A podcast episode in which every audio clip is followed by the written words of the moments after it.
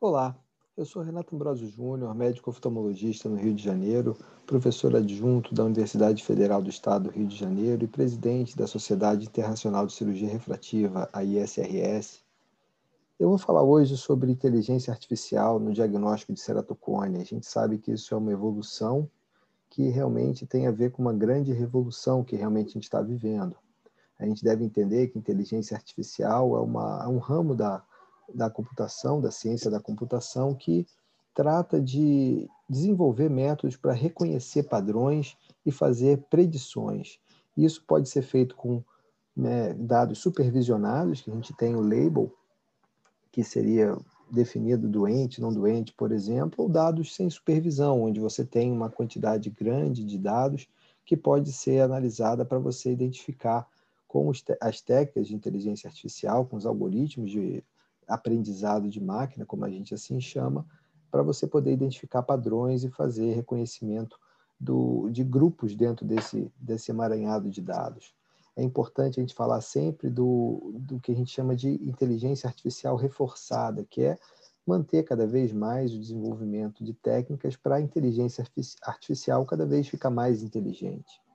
É interessante a gente entender que aprendizado de máquina ou machine learning é uma parte da inteligência artificial e o que a gente chama de deep learning é uma, uma parte particular do machine learning, da, do aprendizado de máquina, no qual você vai fazer uma análise do fundo, da, do dado em si, de uma forma mais detalhada, não considerando apenas os parâmetros, porque você tem que entender realmente o que você está buscando. No caso do ceratocone, a gente fala em diagnóstico precoce, em prognóstico, em classificação, estadiamento, avaliar a severidade, fazer o follow-up. Tudo isso vai ajudar a gente a ter dados importantes até para educar o paciente, para o paciente entender o que ele precisa, o que ele deve fazer.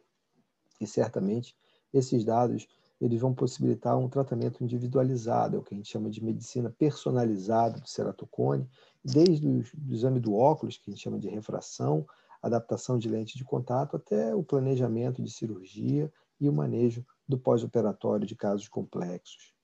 E como é que a gente faz esse diagnóstico? A gente usa o que a gente chama de propedêutica multimodal, que são exames de imagem que incluem desde a avaliação do centro da córnea, da espessura do centro da córnea, da topografia de superfície, até a avaliação tomográfica com sistema de imagem de Scheinfeld, com sistema segmentar, que você vê a córnea em camadas, a camada do epitélio, a camada de Balma, que é muito fininha, com menos de 10 micra, que está abaixo do epitélio, o estroma, e você faz também um estudo biomecânico. O estudo biomecânico hoje ele permite a gente entender a susceptibilidade da córnea de ter uma predisposição maior ou menor para o desenvolvimento da progressão da doença, para o desenvolvimento da ectasia.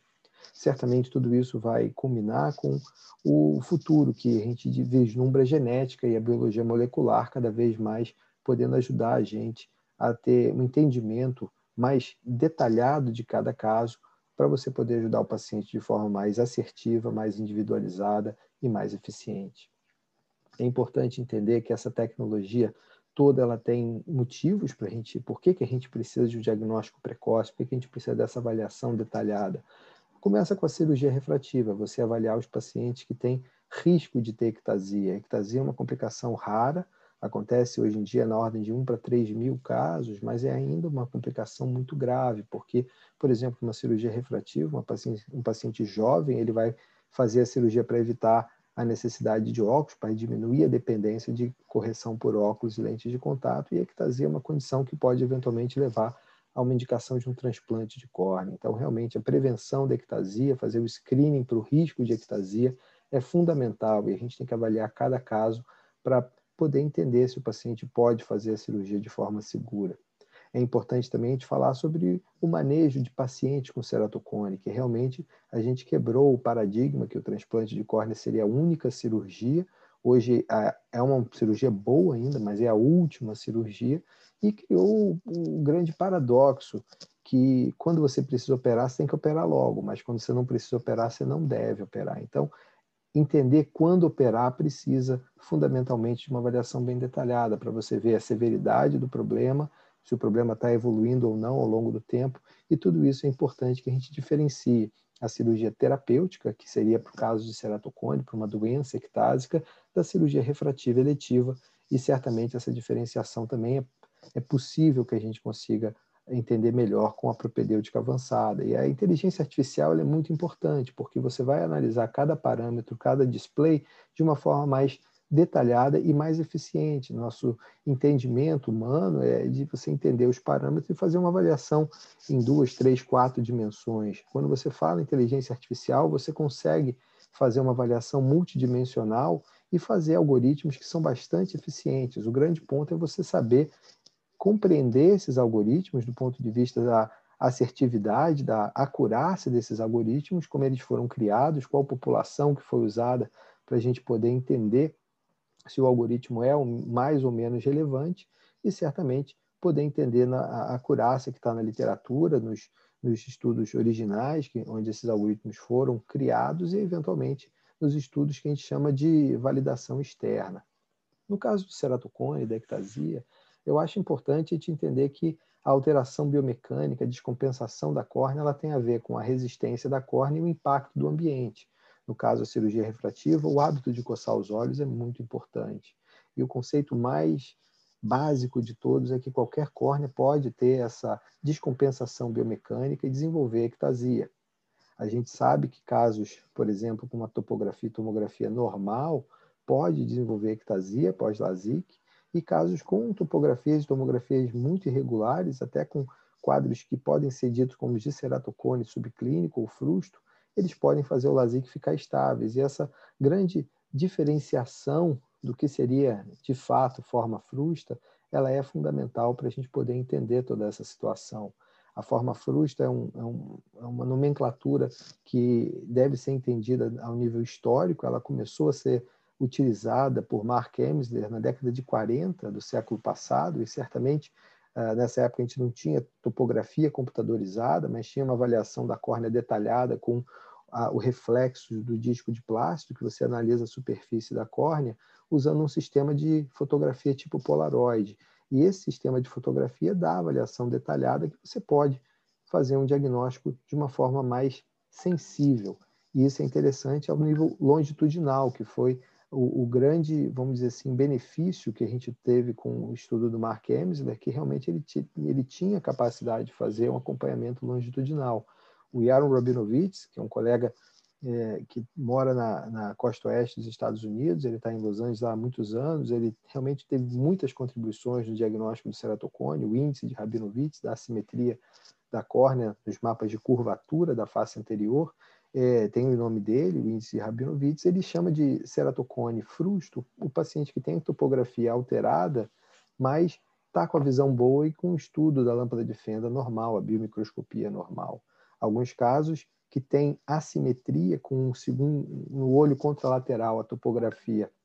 normal, poderia ser dito como frusto. Esses são os casos altamente assimétricos que o Kleiss sim chama de frusto é importante a gente destacar que não tem consenso na literatura, em consenso entre especialistas sobre o que é forma frusta. E a minha contribuição, em 2009, a gente publicou o primeiro caso de susceptibilidade para ectasia no paciente com topografia normal, mais alterações tomográficas e biomecânicas bem caracterizadas. E isso seria, para mim, o que a gente chama de forma frusta de ceratocone. Não é um, um diagnóstico topométrico, mas é um diagnóstico de uma condição de predisposição ou susceptibilidade para ectasia. E como é que a inteligência artificial pode realmente ajudar? Primeiro, a gente tem que entender que a gente precisa de parâmetros objetivos. Esses parâmetros objetivos eles são derivados da topografia da face anterior, da tomografia de Scheinfeld, que estuda a espessura da córnea de uma forma global, a face anterior, a face posterior, da tomografia segmentária, eventualmente, a gente vai estudar a biomecânica da córnea, a gente precisa desses dados objetivos e precisa de um entendimento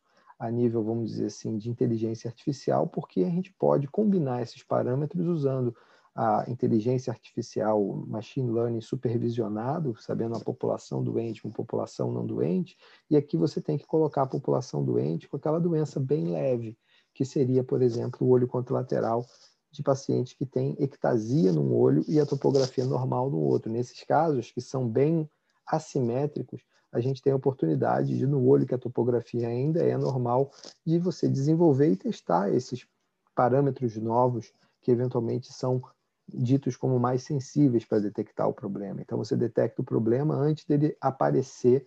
num critério, vamos dizer assim, clínico que seja mais consagrado. Obviamente, esse é um estudo transverso. Os estudos longitudinais podem ser até mais interessantes, mas enquanto esses estudos estão sendo desenvolvidos nesse momento, a gente ainda não tem um, uma grande quantidade de, de, de casos para poder realmente publicar e transformar esse tipo de conhecimento em literatura, em medicina baseada em evidência. Mas quando você fala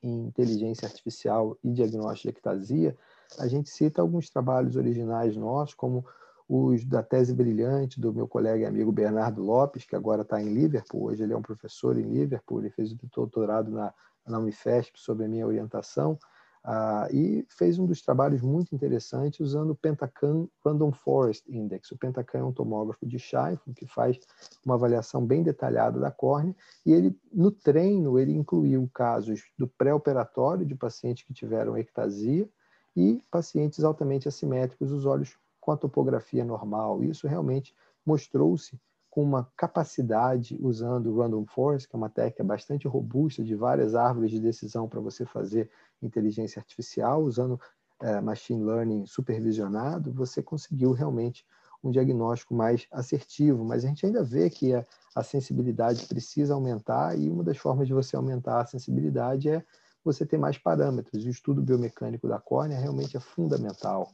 Hoje em dia a gente tem o Corvis, que é um tomógrafo que, que, junto com o Pentacam pode fazer uma integração da tomografia com a biomecânica. O Corvis ele faz uma avaliação da pressão do olho e usa um sistema de Scheinfeld dinâmico que você faz fotografia de altíssima velocidade para captar em 31 milissegundos 140 frames. Então você vê um vídeo da córnea deformando e esse vídeo da córnea deformando gera muitas informações. Essas informações estão no display do meu amigo colega Paulo Vinciguera e o Ricardo Vinciguera. Isso foi um trabalho original publicado em 2017, que é um dos prêmios mais importantes da oftalmologia, que é o, o prêmio do Troutman na Academia Americana de Oftalmologia, dado pela Sociedade Internacional, que hoje eu sou presidente. E esse tipo de informação ajuda a gente a entender quando tem ectasia, quando não tem ectasia. Você tem casos, por exemplo, que você tem uma situação que pode ser uma ectasia e você faz uma avaliação biomecânica, você vê que a córnea está relativamente estável. Isso muda muito o tratamento, isso direciona o tratamento para você ter